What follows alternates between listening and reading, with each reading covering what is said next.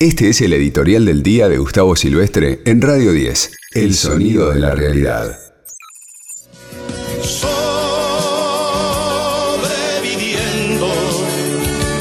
Bueno, es tremendo, estoy viendo, ¿no? Como la mayoría de los canales de noticias, con la excepción sola de C5N, que ha cubierto eh, este acto simbólico en Plaza de Mayo, pero la mayoría están ni una mención a este Día de la Memoria. ¿eh? Esto es tremendo porque esto ha formado parte del periodismo de guerra y del periodismo que, que en los últimos años estuvo cercano al macrismo, ¿no? Con estas teorías negacionistas, con el intento de olvido de, de, cuestionar hasta lo que pasó en este país.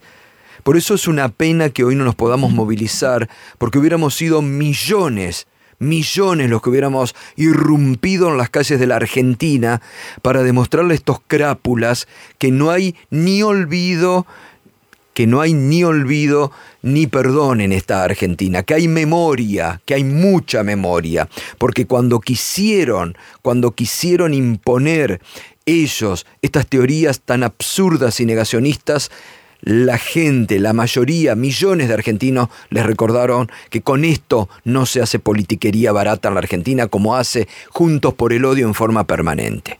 Y es tremendo, acá te das cuenta, ¿no?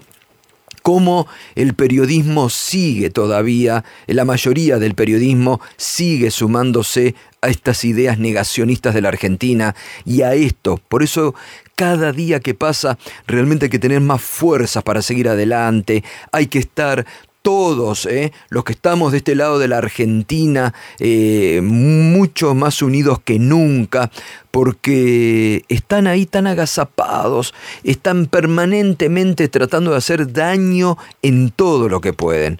¿eh? en todo lo que pueden. Ahora con el tema de la salud pública de la Argentina, las campañas siniestras y temerarias que llevan adelante, contra el coronavirus eh, con las marchas anticuarentena en su momento, donde se mezclaban los nostálgicos del golpe.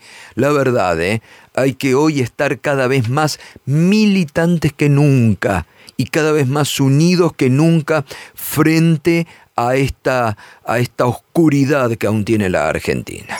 Este fue el editorial de Gustavo Silvestre. Escuchanos en www.radio10.com.ar y seguinos en nuestras redes sociales.